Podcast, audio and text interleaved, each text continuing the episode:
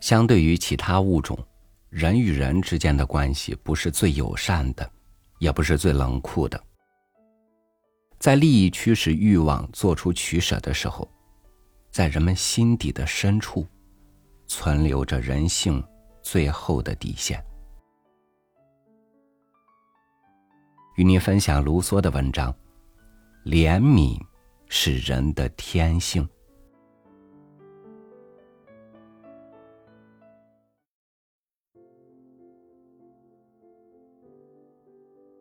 当初。在自然状态中的人，似乎彼此间没有任何道义上的联系，也没有任何大家公认的义务。因此，他们既不能看作是好人，也不能被看作是恶人。他们既没有邪恶之心，也没有为善的美德。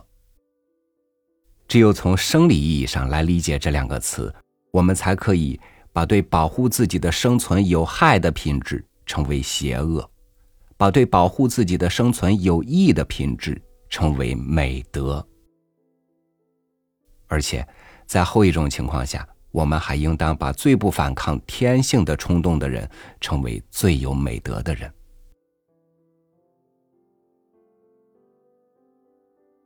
不过，只要我们不抛开这几个词的通常的意思。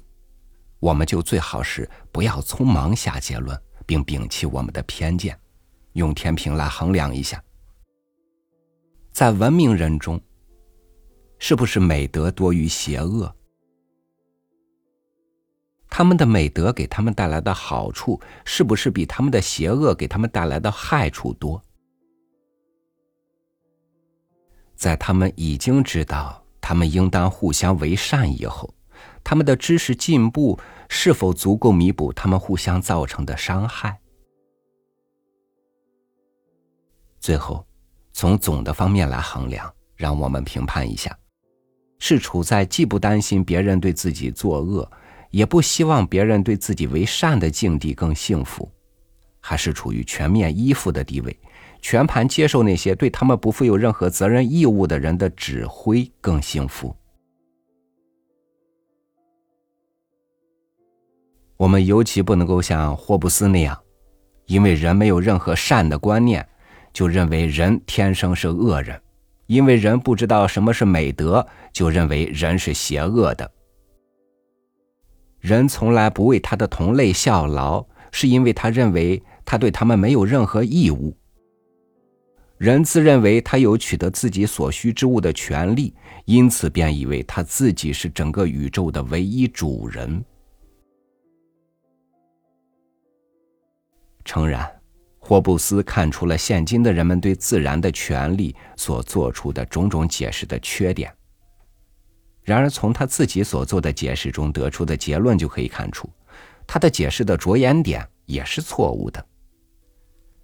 既然这位作者是根据他自己提出的原则进行推理的，他的观点就应该这样来表述：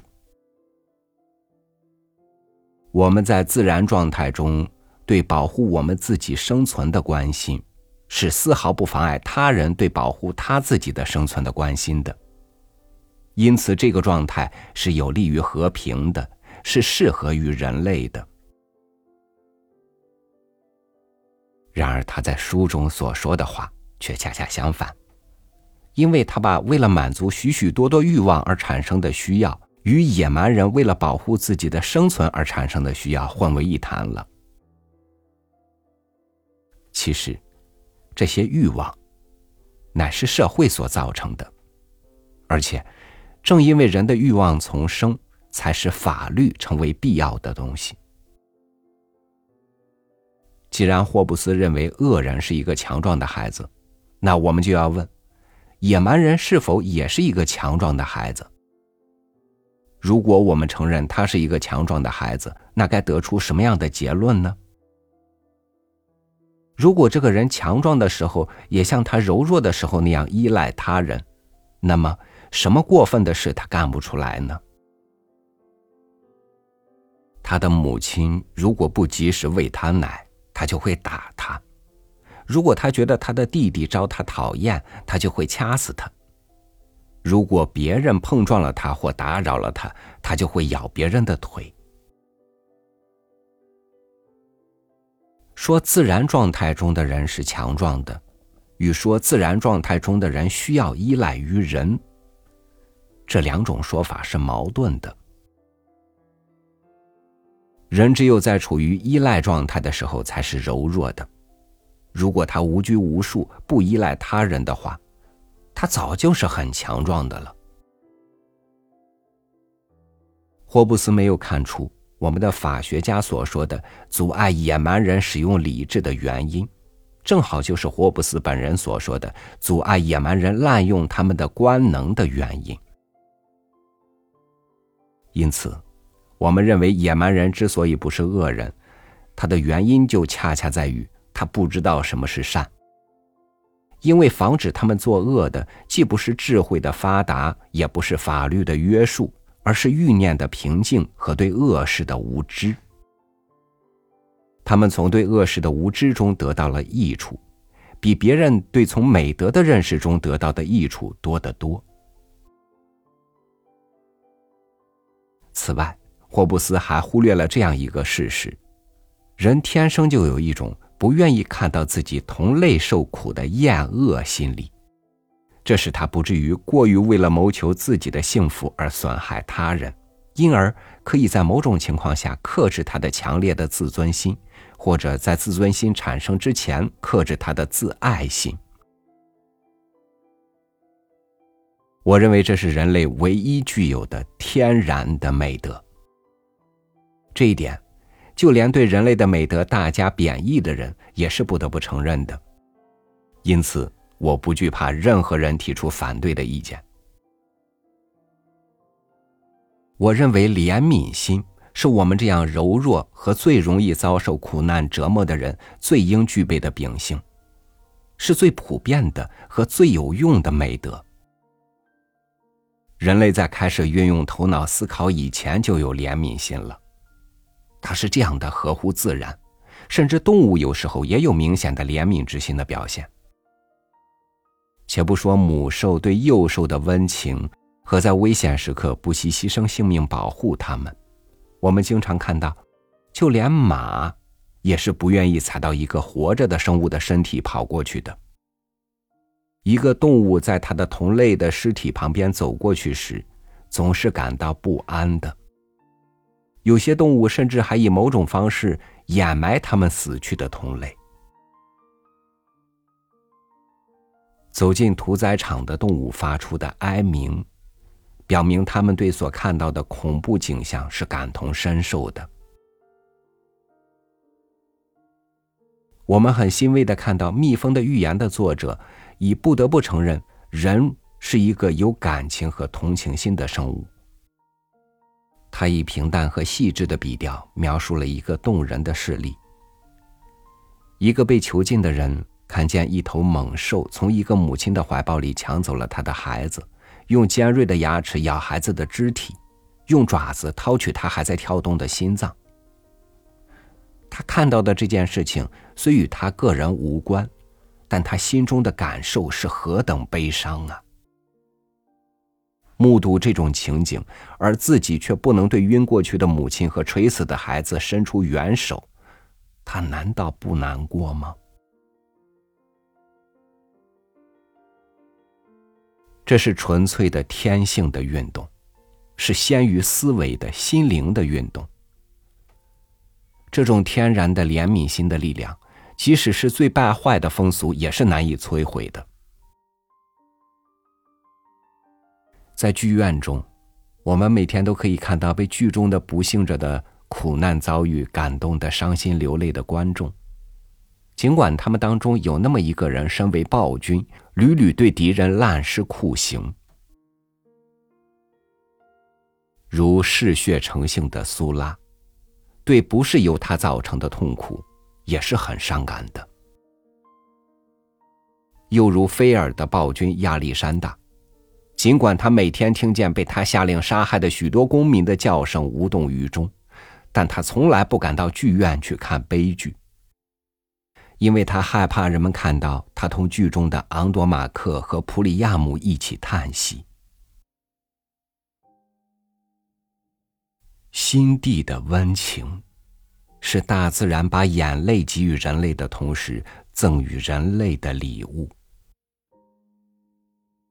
曼德维尔已经很清楚的认识到如果大自然不赋予人类以怜悯心来支持他的理性那么人类尽管有种种美德，也最终会成为怪物。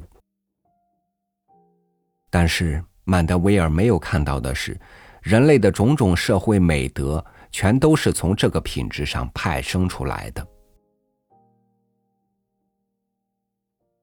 的确。人们所说的慷慨、仁慈和人道，如果不是只对弱者、罪人和整个人类怀抱的怜悯心，又指的是什么呢？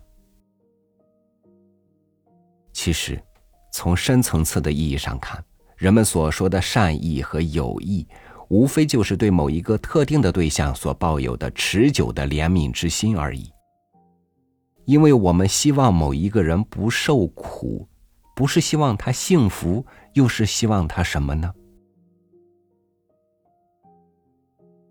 即使说怜悯心真的只不过是使我们设身处地的为受苦的人着想的一种感情，这种感情在野蛮人心中不明显，但甚强烈；而在文明人心中虽较明显，但很微弱。这种说法。除了更加有力的证明我的观点符合真理以外，还能说明什么呢？的确，在旁边观看的动物，越是对受难的动物的痛苦感同身受，他的同情心就更加强烈。很显然，这种感同身受的程度，在自然状态下比在理智状态下更真切的多。理智。使人产生自爱心，而加强自爱心的是头脑的思考。自爱心使人积极于关心自己，使他远离一切使他感到为难和痛苦的事物。哲人使人孤独，使他在看见一个受难的人时，竟暗自在心中说：“你想死就死吧，只要我平安无事就行了。”只有整个社会的危难，才能惊醒哲学家的沉睡，把他从床上拉起来。即使有人明目张胆的在哲学家的窗前掐另一个人的脖子，他也能若无其事的用手捂着他的耳朵，稍加思索之后，便不让他心中激动的天性使他对那个被杀害的人表示同情。野蛮人绝没有这么高超的本领。由于他缺乏智慧和理智，因此他总是一往无前的发挥人类天然的感情。在社会动荡不安时，在街头发生争吵时，奔赴现场的总是平民，而行事小心的却往往避而远之。把打斗的双方拉开，挺身出来阻止城市的人们互相撕拼的。往往是市井小民和菜市场的妇女。可以肯定的是，怜悯心是一种自然的感情，它能缓和每一个人只知道顾自己的自爱心，从而有助于整个人类的互相保存。它使我们在看见别人受难时毫不犹豫的去帮助他。在自爱状态下，怜悯心不仅可以代替法律、良风美俗和道德，而且还有这样一个优点：它能让每一个人都不可能对他温柔的声音充耳不闻。它能使每一个身强力壮的野蛮人宁可到别处去寻找食物，也不去抢夺身体柔弱的孩子或老人费了许多辛苦才得到的东西。在训导人们方面，他摒弃了“你们愿意人怎样待你们，你们也要怎样待人”这样一句富有理性和符合公正原则的精辟格言，而采用在谋求你的利益时，要尽可能不损害他人这样一句出自善良天性的格言。尽管这句格言没有前一句格言完善，但也许更有用处。总而言之，一句话，我们不应当在高深的理论中，而应当在这种自然的感情中，去寻找人即使没有受过教育的熏陶，也不愿意做恶事的原因。虽然苏格拉底和具有他那种素质的人可以通过理性来获得美德。但是，如果人类的生存要依靠组成人类的人的推理的话，则人类也许早就灭亡了。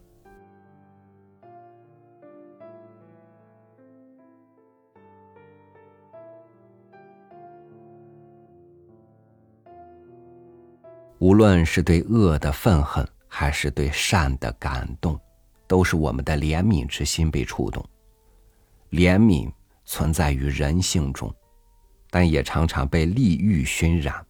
未来的日子是不是文明的，取决于这份怜悯究竟是不是彻底丧失了。人类天生是强大的，打败人类的不会是自然，不会是外星人，但极有可能是我们自己。感谢您收听我的分享，我是超宇。祝您晚安，明天见。